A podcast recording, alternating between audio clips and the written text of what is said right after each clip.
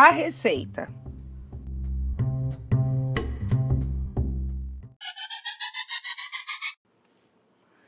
Vocês não devem ter esquecido que enquanto tudo isso acontecia, eu ainda estava escondida atrás do biombo de quatro com o olho grudado numa fresta.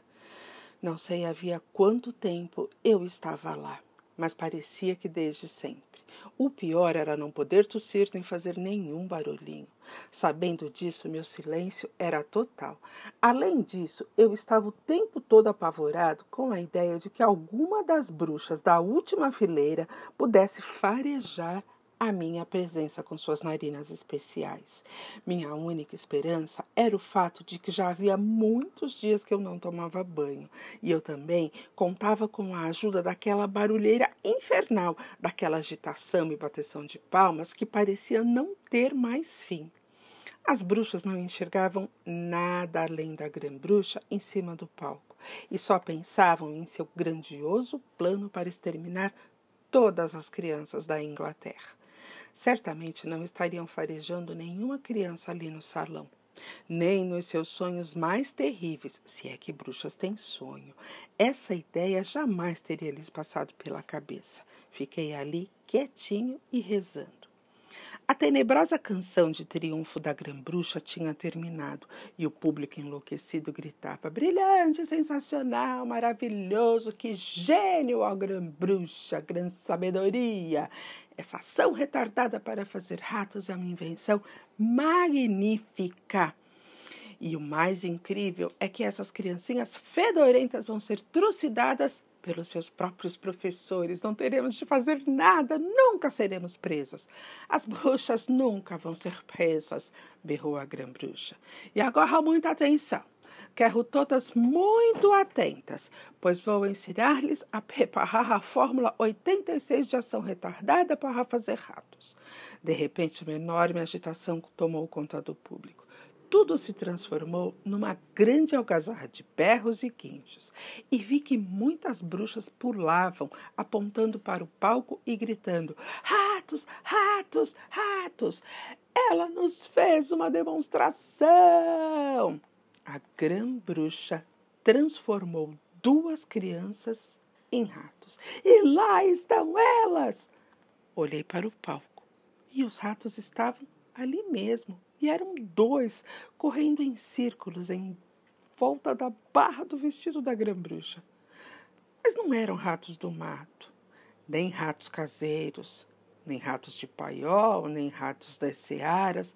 Eram ratinhos brancos percebi imediatamente que eram os meus ratinhos, o William e Mary. Ratos! gritou o público. Nossa rainha fez dois ratos surgirem do nada. Tragam ratoeiras, mandem buscar o queijo. A grã bruxa, bruxa se abaixou e, como não poderia deixar de ser, ficou olhando surpresa para William e Mary curvou-se ainda mais para ver mais de perto. Aí empertigou-se toda e gritou: Quietas! As bruxas calaram na hora e se sentaram. Não tenho nada a ver com esses ratos. São ratos de estimação. É claro que pertencem a alguma criancinha nojenta que está hospedada neste hotel. E deve ser um garoto pois meninas não costumam ter ratinhos de estimação. Um garoto! Gritaram as bruxas. Um garoto nojento e fedorento. Vamos reduzi-los a pó, vamos massacrá-lo, vamos comer suas entranhas no café da manhã. Silêncio! berrou a grã-bruxa, erguendo as mãos. Vocês sabem muito bem que enquanto estiverem neste hotel, não devem chamar a atenção de ninguém. Vamos fazer o possível para nos livrar desse fedelho fedorento, mas temos que ser absolutamente discretas.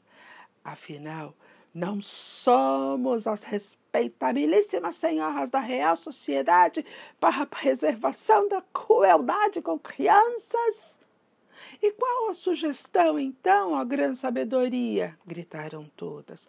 Como vamos nos livrar deste montinho de imundice? Elas estão falando de mim, pensei. Na verdade, essas mulheres estão tentando descobrir um jeito de acabar comigo. E então eu comecei a suar frio. Seja lá quem for, esse fedelho não tem a menor importância, anunciou a grã-bruxa. Deixem comigo. Quando eu sentir seu cheirinho, vou transformá-lo num bom pintado e vamos todas comê-lo no jantar. Bravo! Corte a cabeça dele, arranque seu rabo e frite na manteiga. Vocês podem imaginar que tudo aquilo estava me deixando com os nervos à flor da pele. William e Mary ainda estavam correndo pelo palco e vi a grã-bruxa dar um pontapé rápido, fulminante em William. Ela o acertou com a ponta do sapato e ele hum, saiu voando. Em seguida, fez o mesmo com Mary. Ela tinha uma pontaria extraordinária e seria uma grande jogadora de futebol.